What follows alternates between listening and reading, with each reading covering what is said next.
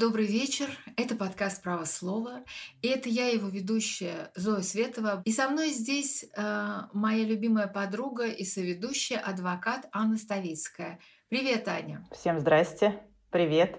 Хочу сказать, что для нас, начинающих подкастеров, это большая честь записывать наш подкаст в прямом эфире фестиваля «Слышь». Большое вам спасибо. Я, честно говоря, немного волнуюсь. И сегодня эм, Наш гость — это специальный корреспондент Иван Голунов. И я думаю, что не нужно никому представлять Ивана Голунова, потому что все, особенно в этой аудитории, конечно, помнят, что произошло чуть больше года назад, когда Иван был сначала задержан, а потом арестован. По-моему, это было 6 июня, да, Иван? Э, да, да, это было 6 июня. Э, собственно, 6 июня я был задержан, и 11 июня я был отпущен в связи с отсутствием причастности. Да, это, конечно, совершенно потрясающая история. Мы еще поговорим, э, как это вообще стало возможно. Прошел это целый год. Я читала ваше интервью, где вы говорите о том, что вам бы хотелось, чтобы этого года не было, да, чтобы как бы ваша жизнь продолжалась такой, как она была до этого дня, год назад, когда вы шли по, по-моему, по Колобовскому переулку, да, ну, это вот там, где да, я там. живу. Что вот вы поняли за этот год для себя нового вообще в жизни, что вы поняли о нашей судебной системе, может быть, о людях, об обществе. Что для вас было самым важным, вот если подводить какой-то небольшой итог? С одной стороны, простой вопрос, с другой стороны, непростой вопрос. Я хотел бы, конечно, бы, чтобы всего этого не происходило, и чтобы моя жизнь была как прежде, но, тем не менее, это произошло, и этот год был тоже важным и полезным а, для меня. Основное, что я понял, что нету какой-то системы контроля за действиями правоохранительных органов. Я, собственно, как и большинство людей, наверное, в России, жил по принципу увидел полицейского, перейди на другую сторону улицы, как бы чего бы ни случилось. Вот. Но э, выясняется, что это все не так.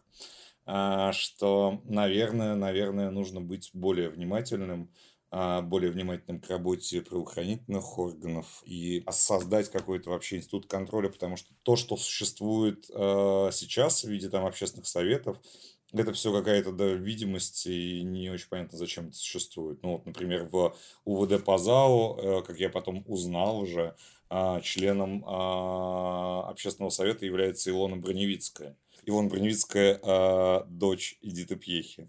Что вообще Илона Броневицкая делала? И знает ли она вообще что-либо о правоохранительной системе? Нет, она знает. Э, просто Андрей Пучков, бывший глава УВД ПАЗАО, он э, любит Эдиту Станиславовну Пьеху. Я думаю, что этим объясняется наличие э, Илоны Броневицкой в общественном совете УВД ПАЗАО. Ну, то есть это как бы абсолютная история не про контроль. Так же, как, собственно, с общественной палаты или какими-то другими механизмами, там, появился тренд на создание общественных палат. И там вот в случае убийства э, главы общественной палаты Раменского района мы прекрасно узнали, что это. Ну, я напомню, что там главой общественной палаты была э, любовница главы района который был впоследствии арестован за, за, по подозрению в ее убийстве. Ну, то есть, как бы мы понимаем, что это все абсолютно не про контроль. А, там единственная как бы какая-то более-менее эффективная а, система, которая есть, это система ОНК, общественных наблюдательных комиссий. Насколько я понимаю, они при общественной палате ОНК существуют. И, собственно, там а, в моей ситуации, там а вот как раз я видел а, членов общественной наблюдательной комиссии, там что-то начало визуально для меня меняться, когда, когда там а, ко мне пришли а, члены ОНК Ева Меркачева и Иван Мельников. Кагершин Сагеева, да, Кагершин, потому что я Кагершин знаю... пришла, да, на второй день, опять же, с Иваном Мельниковым в ИВС. На самом деле вы затронули довольно важный вопрос по поводу контроля. И вот я хочу буквально секунду сказать. Вы упомянули, что к вам пришли члены общественной наблюдательной комиссии, и это э, вам во многом помогло, это изменилось в какой-то степени ситуацию. Вот я хочу сказать, что когда Ева Меркачева к вам пришла, а потом вышла и рассказала о том, что вас били, и она видела следы э, этих избиений, и потом я связывалась с Татьяной Москальковой, с уполномоченным, и рассказывала ей о вашем деле, недели, и я попросила Еву, чтобы она ей лично позвонила и рассказала эти подробности. И эти подробности, как мне кажется, были для Москалькова очень важны, потому что она вступилась тогда за вас серьезно, то есть она э, как-то почувствовала, что здесь что-то есть действительно такое, о чем можно говорить, что есть какие-то серьезные нарушения закона. Вот. Я там а, находился на тот момент, когда они пришли больше суток без э, сна и всего под, э, подобного там. И как бы Ева попросила меня снять э, футболку. И, и, и, и дальше по каким-то восклицаниям я понял, что там что-то есть. То есть, как бы, условно говоря, я этого не чувствовал. Потом а еще был момент, когда Ева спросила меня, давали ли мне еды. И для меня этот вопрос был настолько шокирующим, потому что я просто, несмотря на то, что я шел на обед, прошел больше суток, я просто не задумывался о еде. То есть, как бы вот для меня, когда я услышал про еду, я подумал, так, как же так? Действительно, как бы бывает еда. А я что-то, наверное, не ел. Ну, то есть, вот как бы ты находишься абсолютно в, ну, то есть, как бы вот в абсолютно странном состоянии, ты не замечаешь э, там э, многих вещей. Этот вопрос Евы, он меня поразил настолько, как бы, то есть я понял э, в тот момент, что я нахожусь в каком-то таком довольно измененном э, состоянии, что я просто как бы у меня за сутки не возникало вопроса о еде в принципе. Мне кажется, что, безусловно, общественный контроль он нужен, и, э, конечно же, там общественно наблюдательные комиссии, и э, уполномоченным правам человека и так далее, и так далее. Но думаю, что самое главное, чтобы изменило наше правосудие, это то, э, если бы у нас на практике, а не на бумаге, выполнялись бы принцип состязательности сторон и равноправия. То есть если бы у нас адвокат а, имел все те права, которые не написаны а у нас в Конституции, в Уголовном процессуальном кодексе и так далее, а имели бы реальные права, то тогда, ну, безусловно, общественный контроль, он нужен и важен, но тогда уже сам адвокат э, мог бы контролировать всю эту правоохранительную систему и добиваться для своих подзащитных э, очень многих э, вещей. А так как у нас адвокат с точки зрения правоохранителя это помеха правосудию, то, соответственно, просто адвокату не дают возможности нормально а, реализовывать защиту. И думаю, что Иван, а, к сожалению, в полной мере убедился в правоте моих слов. А, убедился абсолютно. Но тут просто такой вопрос. Мне кажется, что нужно как-то действовать в, той, в тех обстоятельствах, которые есть, и пытаться, пытаться собственно, там понемножку, а, насколько это возможно, менять систему, потому что там, условно говоря, про общественный контроль а, я могу, как бы там а, говорил Владимир Путин в, на пресс-конференции в июле прошлого года о том, что надо бы сделать какой-то общественный контроль за действиями сотрудников полиции. Что после этого изменилось? Вообще ничего. Правильно ли я понимаю, что вы подозревали, э, что вас могут в какой-то момент привлечь за что-то или арестовать, задержать, и вы заранее озаботились тем, что вам будет нужен адвокат? Ведь сейчас многим из нас действительно стоит подумать о том, чтобы заранее договориться с каким-то адвокатом, чтобы в случае обыска или задержания этот адвокат к нему приехал. Вот у меня, когда был обыск, то ко мне приехали сразу, по-моему, 5 или 6 адвокатов. Это все были мои друзья и, мои, и адвокаты адвокаты а, открытой России, э, которые тогда защищали меня. То есть я как бы вот они очень быстро приехали. Вот. А что делать человеку, когда его задержали? Что вообще он, как он должен поступать? Я не как бы не думал об адвокатах, не подозревал об адвокатах э, ничего. В Медузе там было несколько разных странных ситуаций. Там в частности, там с э, Данией Туровским и так далее. После этого а, «Медуза» э, договорилась там с э, Сергеем Бадамшиным в том, что он будет представлять а, интересы там как бы сотрудников Медузы в случае, если что-то произойдет. Всех попросили запомнить это имя, вот, но после этого там прошло полтора года, и, честно говоря, как бы когда я оказался в этой ситуации, как бы я не, как бы вообще не знал, что делать, не знал, как реагировать и так далее. Там, еще на моменте, когда мне казалось, что это какая-то нелепая случайность, наверное, они подумали, что я хотел сделать закладку, а, потому что там я рассказывал много раз, я до этого фотографировал поломанный дорожный знак, а, там за 18 секунд задержания. Вот, я подумал, что, наверное, как бы это с этим связано. Вот, но когда они стали в машине, в машине там сотрудник полиции начал мне говорить, а что у вас там была такая за сходка в Риге, а, а там происходила ежегодная конференция русскоязычных журналистов-расследователей «Маяк». Вот, когда он стал меня про это спрашивать, я как бы понял, что это дело касается не только меня, как бы, что это касается а, все редакции, вот, и, ну, как бы, я не понимаю, что происходит, как бы, может быть, там какие-то одновременные задержания э, всех сотрудников или что-то еще, вот, и, собственно, как бы на этом моменте я напрягся и стал э, требовать адвоката, а, пытаясь вспомнить, э, пытаясь вспомнить, собственно, кто же, кто же, кто же тот адвокат, которого, которого нужно было мне запомнить. Вот, и вспомнил как бы это тоже не сразу. Ну, то есть, как бы я абсолютно не был готов к этой ситуации, абсолютно не знал. А, естественно, если вы занимаетесь какой-то общественной работой, э, там, э, какой-то работой, которая может вызвать неудовольствие властей, наверное, лучше подумать, э, и, собственно, там э, после моей истории многие мои коллеги а, которые занимаются какими-то такими а, острыми темами, они а, озаботились вопросами адвоката, как минимум, как бы теперь они познакомились с, с адвокатами, которые могут представлять их интересы в случае чего, и, по крайней мере, там имеют их телефон, а некоторые даже выучили телефон адвокатов, что вообще идеально.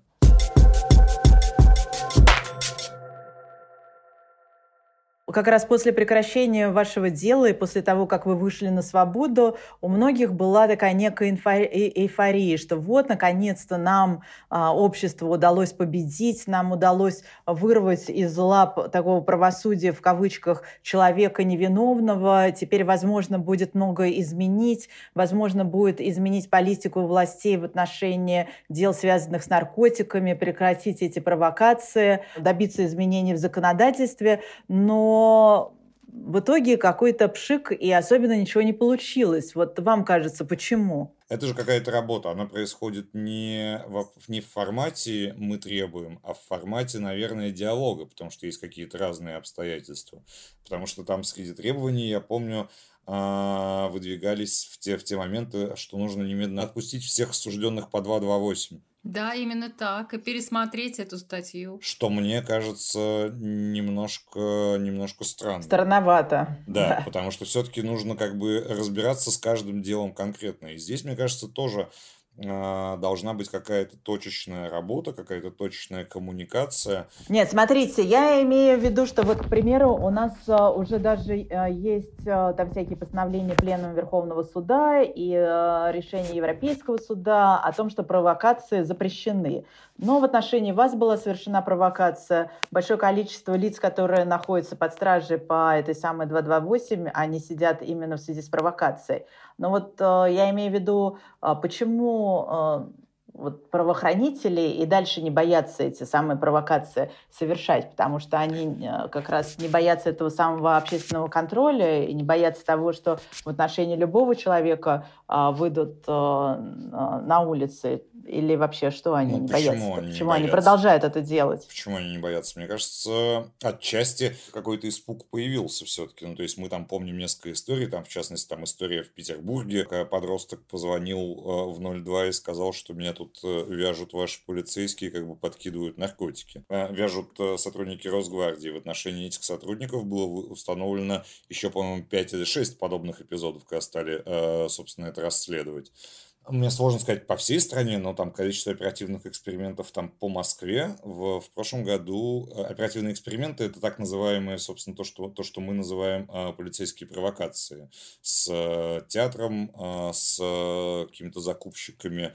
Э, Подставными лицами. Из числа наркоманов, которые провоцируют а, таких же наркопотребителей. Ну, то есть, вот там, в частности, там одна из э, известных историй, там в фильме а, Юрия Дудя про ВИЧ а, была героиня а, Екатерина Гаврилова, которую Зоя Феликсовна знает не только по фильму Дудя. А, вот. И там, собственно, человека с термальной стадией ВИЧ, с четвертой стадией ВИЧ, то есть э, человек, который уже отсидел, освободился, ну, как бы так, тем не менее, не избавился от э, наркотической зависимости, арестовали в рамках оперативного эксперимента те же самые полицейские УВД Пазао. Ей был вменен сбыт 0,27 грамм героина, не то чтобы я хорошо в этом разбираюсь, насколько я понимаю, как бы это такая там доза, обычная доза, то есть вряд ли мы можем говорить о сбыте. И там я изучал приговоры там и УВД по залу, и других э, отделений полиции в Москве, и я вижу, что больш, большая часть оперативных экспериментов она э, больше напоминает какие-то театральные, театрализованные представления. А, они обычно происходят под конец месяца, а еще, а еще там есть э, зависимость э, о том, что под конец квартала еще больше происходит их. То есть мы видим, как бы, что это просто такая театрализованная история, когда ты ловишь абсолютно известного э, наркомана, э, делаешь провокацию э, сбыта и просто получаешь свою эту э, статистическую палку за сбыт. Вот. И, ну, вот там по ВД-залу я смотрел э, оперативные эксперименты, там самый большой объем, который удалось изъять, это 44 грамма амфетамина. Собственно, mm. это их самый большой объем. Ну, то есть, мне кажется, что это же не, не история про то, что они борются с наркотрафиком. Скорее, это история про их театральный кружок. Да, вот у меня всегда был вопрос, и я хотела бы вас спросить, поскольку вы сейчас уже сказали, что вы занимаетесь таким большим исследованием, вы исследуете приговоры, обвинительные заключения э, людей, обвиненных по 228 статье, да, именно вы взяли, я так понимаю, вот это ОВД ЗАО Западного административного округа Москвы. Да, я, я взял ОВД ЗАО, но сейчас я, собственно, расширяю э, это на э, Москву. Собственно, я сейчас изучаю э, ситуацию ситуацию по Москве, выясняется, что по Москве ситуация примерно такая же. Вот, и дальше я э, обнародую эту работу и хотел бы рассказать просто технологию или даже помочь э, запустить какой-то процесс работы, чтобы э, люди в регионах тоже смогли посмотреть эту информацию э, по своим э, там, городским или региональным отделам полиции и провести такую же работу. Объясните, вот вы уже довольно много этих приговоров и обвинительных заключений изучили. И вот мне всегда интересно, когда дела фальсифицируют, что по наркотикам, что по убийствам, да, что по, по экономическим преступлениям, есть ли какая-то ну, так называемая, что ли, методичка, да, по которой вот эти сотрудники а, знают, как им что сфальсифицировать. Условно говоря, нужно сфальсифицировать экспертизу, нужно как-то особым образом взять, э, подбросить наркотики или еще что-то. Какие, есть ли какие-то похожие вещи во всех этих делах, как будто бы под копирку по лекалам сделанные? Или это всегда творчество такое? Есть похожие вещи, но тут стоит обратить внимание, что я изучаю приговоры, я не вижу материалов дела. С материалами дела было бы проще это понять, но тем не менее есть какие-то общие черты, а, которые вызывают некоторые подозрения. Я исследую довольно простую, понятную вещь, в которой у меня нету э, простора там э, для фантазии. На данном моменте я занимаюсь изучением э, понятых. Есть так, такое так называемое понятие штатный понятой. Собственно, как в моем деле. В моем деле один из понятых оказался однокурсником одного из оперативных работников, второй понятой а, принимал участие как минимум еще в трех делах УВД по ЗАО, жил на территории, где работал раньше участковым еще один оперативник и так далее. То есть я изучаю такие связи. Что касается работы суда, я же, опять же, не вижу первоисточников, на которые они, на которые они основываются. Это материал уголовного дела.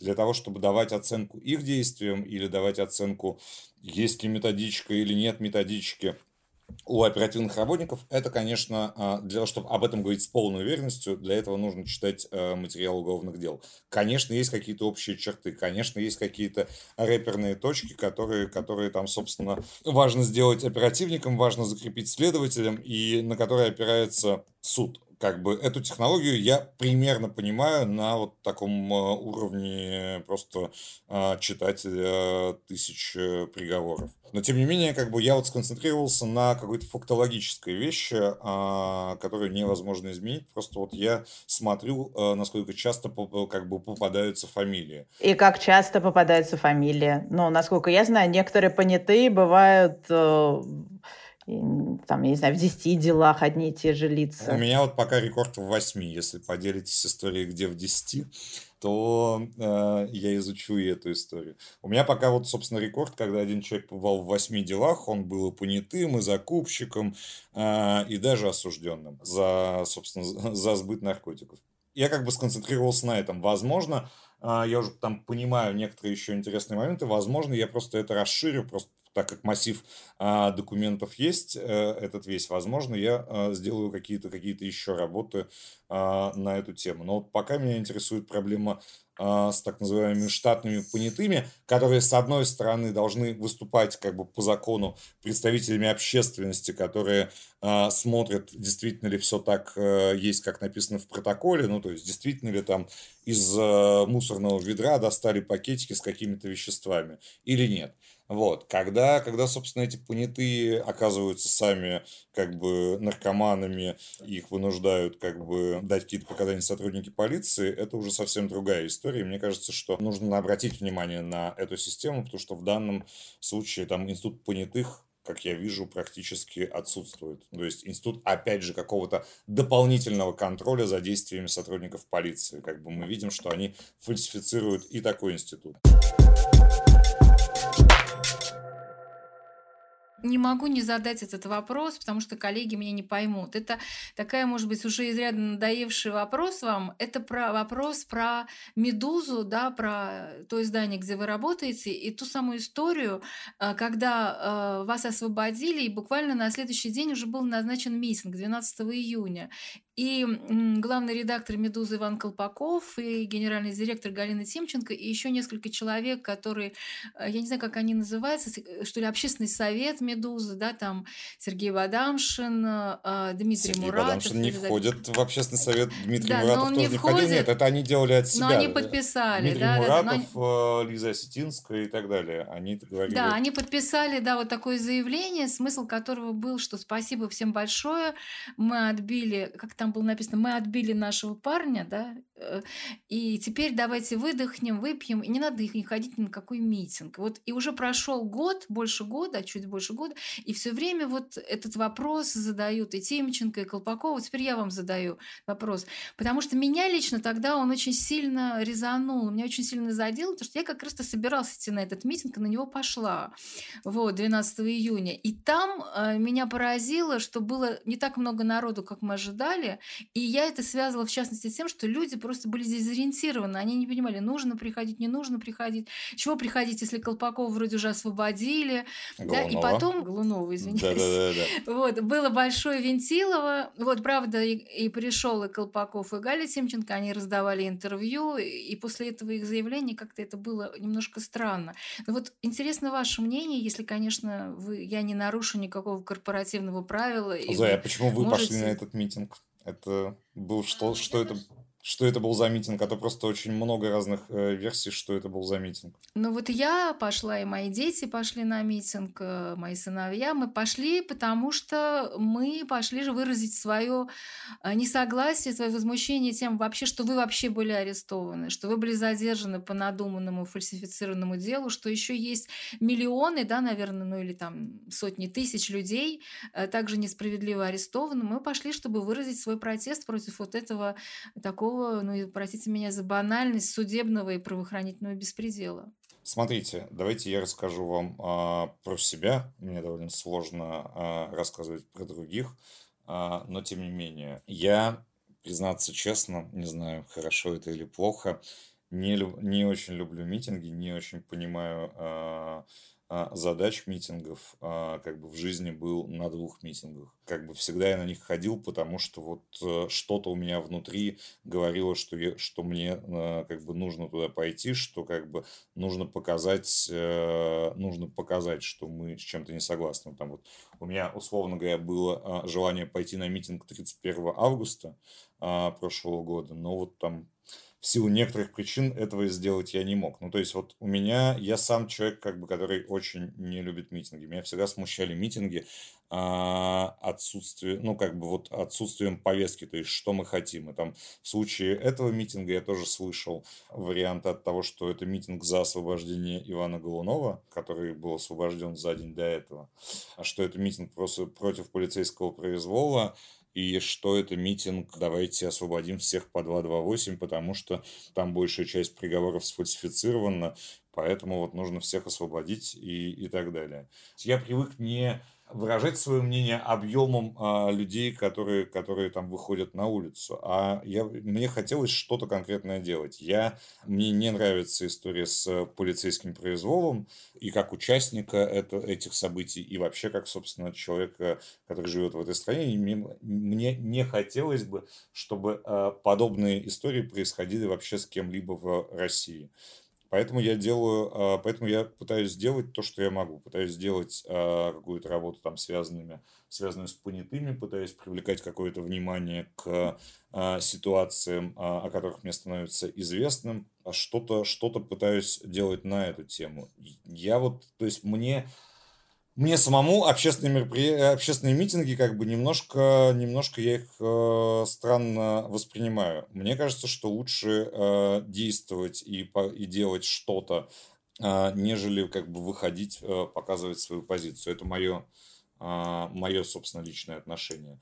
Когда все это происходило, там 12 числа я включил э, компьютер и увидел трансляцию дождя, и мне очень захотелось э, как бы пойти, пойти туда, сказать э, просто а, сказать спасибо а, людям, которые выходили в мою поддержку, вот, потому что это, конечно, была фантастическая история, и я до сих пор, мне сложно поверить а, поверить в то, что такая общественная поддержка, такое единение было, и уж а, и, просто невозможно поверить, что это как бы а, причиной этого всего был я. Как бы я вот таких историй в России а, не помню, это, конечно, была абсолютная фантастика. Мне хотелось выйти сказать людям спасибо, но, с другой стороны, я подумал, посоветовался с разными людьми, среди которых не было а, сотрудников «Медузы», а были люди, которым, а, которых я уважаю и мнению которых я доверяю. И мне объяснили как бы две вещи. Первая вещь, что если я там появляюсь, вокруг меня образуется толпа и это э, является сигналом к началу вентилового, к началу задержаний. Вот, как мы знаем потом, что задержания все равно потом а, начались после этого. И второй момент, как бы, что это а, может быть, а, что это может послужить какой-нибудь, а, давайте назовем это провокацией, которая еще больше как бы разогреет ситуацию. Понятно я высказался, нет? Да, очень понятно. И, конечно, вы имеете право на такую позицию, как, в принципе, имеют право на другую позицию. И я вполне вас понимаю. Мне кажется, что каждый человек имеет право, а что мы боремся именно за это, чтобы у каждого, каждый человек имел свое мнение, и, и это мнение не должно быть как бы правильным или неправильным. А, вот, и, собственно, как кто-то выходит на митинги, они выходят, а, поддавшись какому, какому, какому-то своему, своим ощущениям, а не тому, что это модное мероприятие, на него нужно выйти, иначе что-то там будет еще.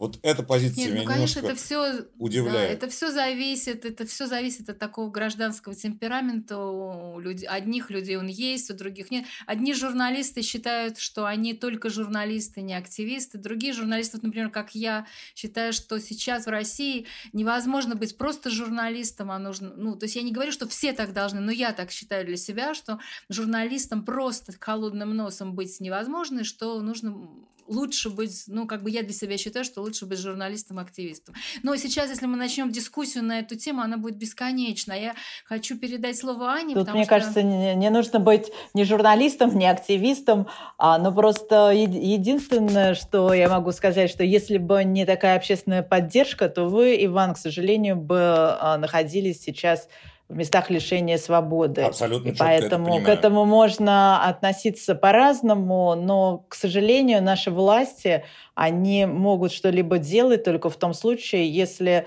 э, имеется какое-то сильное общественное сопротивление. Заканчивая эту тему, я бы хотела задать вам такой вопрос, но а, вот а, вас это самое общественное такое давление пом- помогло спасти. А как вы думаете, а, возможно ли то же самое в деле журналиста вашего коллеги Ивана Сафронова или у него какие-то более серьезные заказчики? Ну, просто ваше мнение по этому поводу. Мое мнение, Ивану, собственно, инкриминируется более серьезная статья, а статья а, госизмена, данные по которой можно не разглашать, ссылаясь на гостайну. То есть в моей, в моей ситуации там появлялась информация, там, не знаю, эти прекрасные фотографии из э, нарколаборатории, которые якобы есть у меня в квартире у меня множество э, знакомых э, было у меня в квартире, как бы там, это дело 15 минут найти эти фотографии, дело часа, чтобы там в квартиру приехали телекамеры, пытались найти хотя бы что-то похожее на это место. Вот, и здесь, э, как бы, когда выяснилось, как бы, что это ситуация, ой, мы ошиблись, не те файлы прикрепили, у многих возникло, возникли какие-то вопросы, возникли какие-то подозрения. В случае с Иваном Сафроновым мы не знаем про его дело ничего, кроме статьи фактически.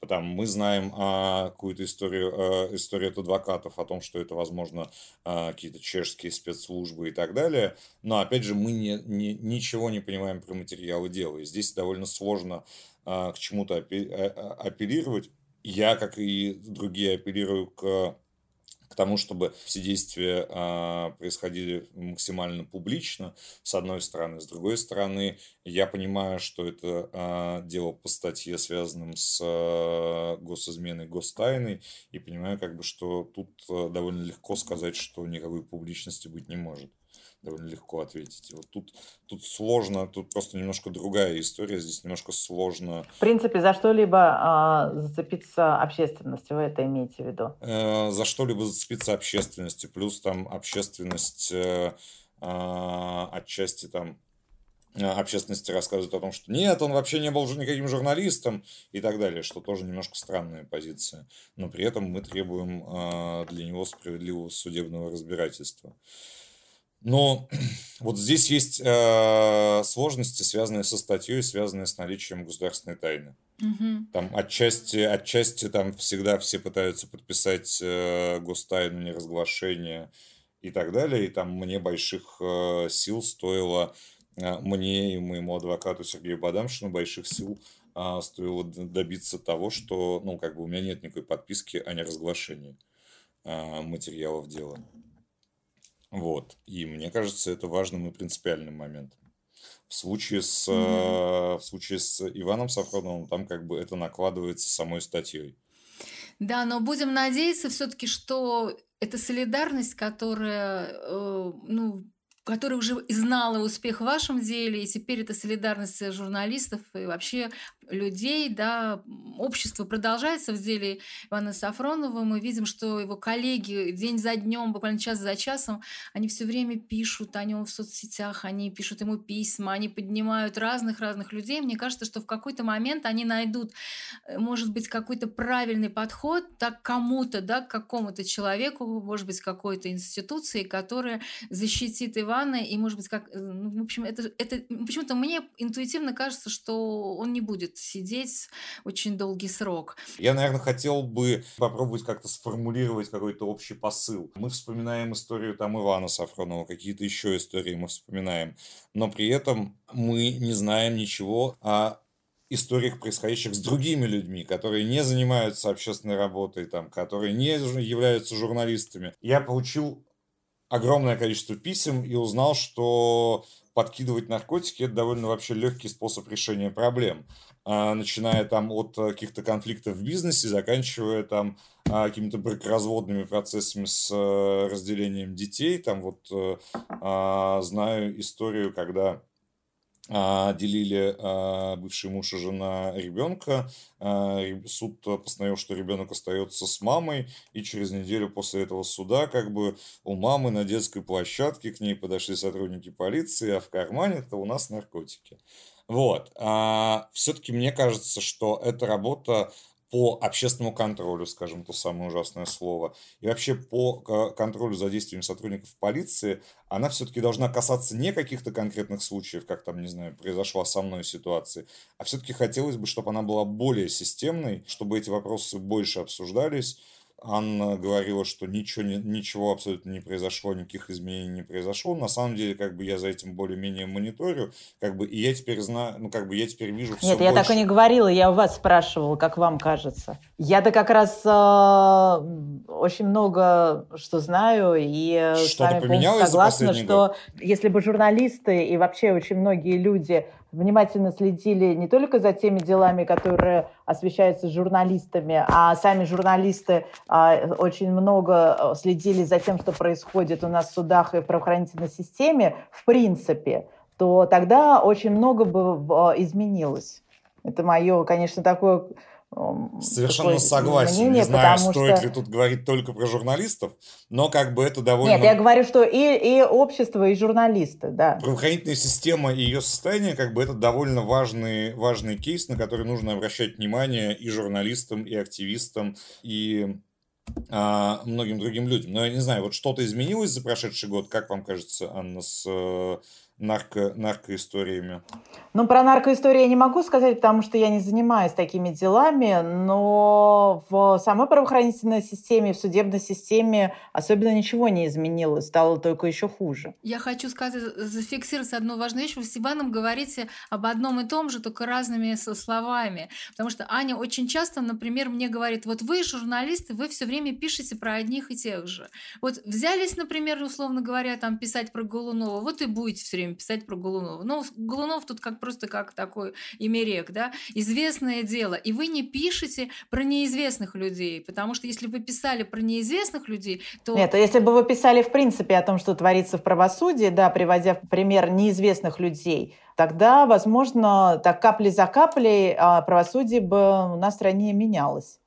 Да. Если бы, в принципе, к этой теме было бы повышенное внимание со стороны общества. Не только внимание к определенному делу. Вот, например, там ужас, ужас дела Серебренникова, ужас, ужас дела Голунова, ужас дела Сафронова, ужас там еще какой-то. А у нас все эти дела, ваше дело, Иван, дело Ивана Сафронова, дело Серебренникова, дело Ходорковского и дело каких-то других а, извест, известные дела, они стали возможны ровно потому, что у нас такое правосудие. Не потому, что в отношении вас конкретно совершились эти все, все беспределы, а именно потому, что у нас, в принципе, творится беспредел, то ваше дело, оно стало возможным. Вот. Да, и мне кажется, и мне кажется, как бы, что вот здесь все-таки важно обращать внимание не на какие-то известные кейсы, а смотреть на это более да. системно и как бы не как бы смотреть вообще, что происходит со всем этим, потому что очень много заблуждений. Там вот мы часто как бы слышим такую фразу о том, что вот всех, кого задерживают с наркотиками, они все кричат, что им подбрасывают. Есть же такая расхожая фраза, да? Да, есть такая, да. Вот, собственно, я посмотрел э, по приговорам. Не самый лучший кейс, но, тем не менее, как бы суд – это повод заявить о своей позиции. Абсолютно конкретный сегмент. Из 700 с лишним дел три случая, когда люди говорили о подбросах. Ну, то есть, как бы, это говорит о чем? Это же э, это говорит не о том, что как бы все-таки все кричат о том, что им подбрасывают. Хотя есть какие-то публичные истории, когда люди кричат, что им подбрасывают, а потом а, идут особым порядком. Особым порядком это значит, э, что они признают свою вину, и дело, а, собственно, в суде не рассматривается, а там идет речь только о сроке наказания. Вот, ну то есть как бы очень много каких-то распространенных заблуждений на эту тему. И, конечно же, а, нужно подсвечивать с разных сторон. Вот я там взял а, понятную для себя задачу с понятыми. А, хочу подсветить эту, этот вопрос, как бы, возможно, что-то как бы э, повлечет, что-то изменяется, изменится. Я знаю, что, собственно, там а, УСБ, Управление собственной безопасности полиции, теперь более внимательно относится к а, историям, когда а, говорят, что вот подкинули наркотики. Я знаю несколько а, уголовных а, дел, в отношении, которые, которые, собственно, в отношении сотрудников полиции возбуждались по фактам подбросов, в которых, собственно, там использовались какие-то методики, а, выявленные по моему делу, в частности. Вот, но тем не менее какой-то процесс идет. Там даже в УСБ создали специальное управление, которое занимается подобными преступлениями. Правда, не знаю, чем оно конкретно занимается. Кроме новости о его создании, больше никакой информации не поступало. Но тем не менее, я думаю, что как бы вот если системно э, решать э, вот эти какие-то проблемы, может быть, вот этими маленькими шажками можно э, что-то поменять в, во всей системе в целом.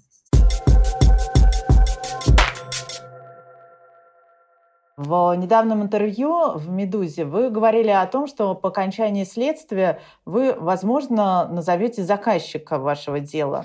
И у вас даже создалось впечатление, что заказчиком а, не являются а, э, лица, которые связаны со статьей о ритуальном бизнесе. Ранее вы так считали. Вот сейчас следствие закончено, и даже обвинение предъявлено пяти полицейским. А, и вы вот можете назвать имя заказчика – вашего дела, или вы считаете, что это нужно не, не совсем, да, не совсем так было сказано в интервью. В интервью было сказано, что э, я знаю, что была проведена большая работа э, оперативными сотрудниками, и мне кажется, что э, это имя должны называть они. А, вот, и я бы очень хотел, чтобы они назвали это имя, а, а это не делал я разбирая историю сначала. А когда, когда я, собственно, находился в суде, меня спросили коллеги, с чем это может быть связано, как бы с чем может быть связано. Обычно, а, если ты, как бы, если журналист занимается какой-то не очень, не очень приятной для тебя темой, обычно лучше предотвратить эту публикацию, нежели пытаться что-то предпринимать после публикации. Там, я, э, так получилось, что в этот день, э, в день своего задержания, за два часа до задержания, я отправил редактору текст, про, э, который я долго этим занимался, про ритуальный бизнес. И там были какие-то, собственно, как бы какие-то были странные у нас разговоры, которые вполне как бы подпадают под определение угрозы. До этого я занимался еще одной странной темой, связанной с квартирными мошенниками и связанной с как раз с активным взаимодействием подобных людей с сотрудниками полиции. Вот, я назвал эти две темы а, по какой-то причине, а, там, из-за своей такой обычной сенситивности, стали активно изучать а, тему, связанную с ритуальным бизнесом.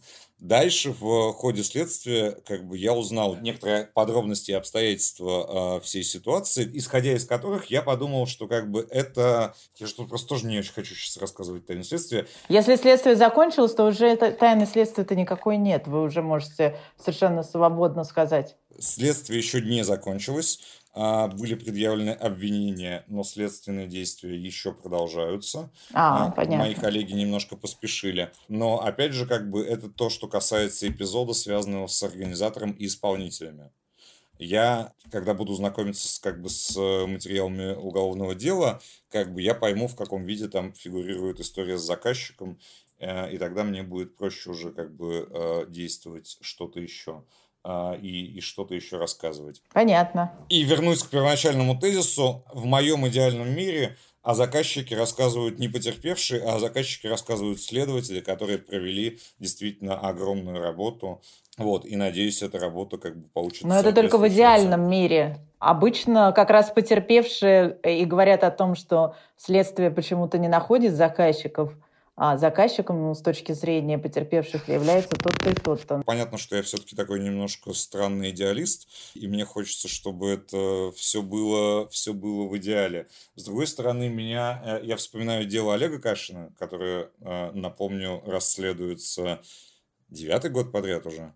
Вот, и там активно идет работа следствия и так далее. А, собственно, Олег э, высказывал свои, как бы, а, а, объяснял, как бы, кто а, может быть заказчиком нападения на него, что после этого произошло, примерно ничего. Следствие продолжается, активно продолжается.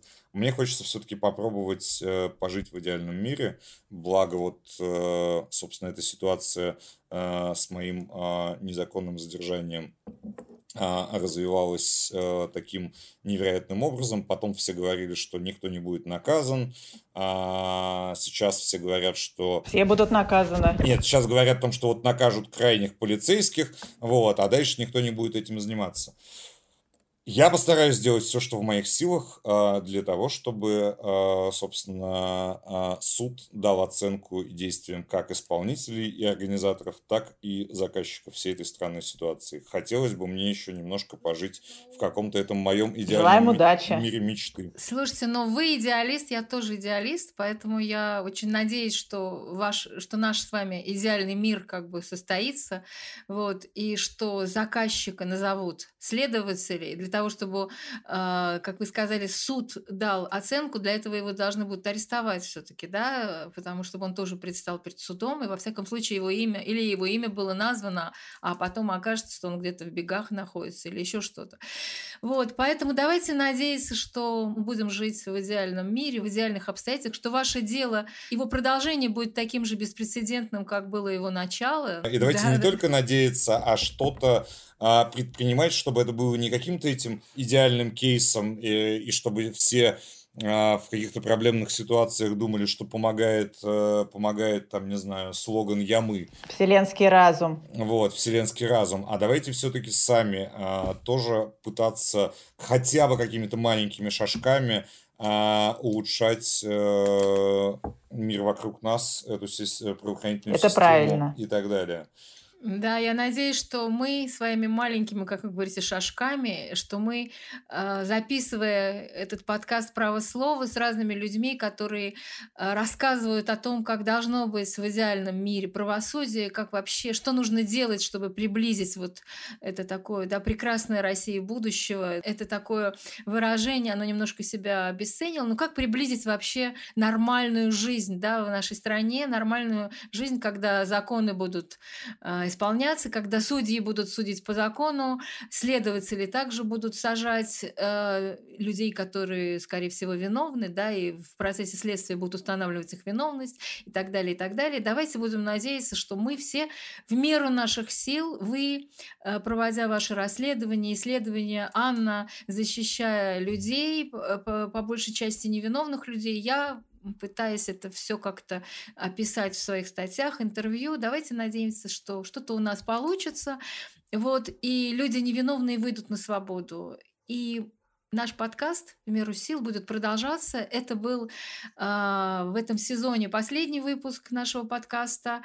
И я надеюсь, что мы вернемся в сентябре, а вы можете слушать наш подкаст э, «Право слова» в Apple Podcast, CastBox, Google Podcast, Яндекс.Музыка и на других платформах. И, пожалуйста, нам очень нужны ваши отклики, ваши лайки, ваши пожелания.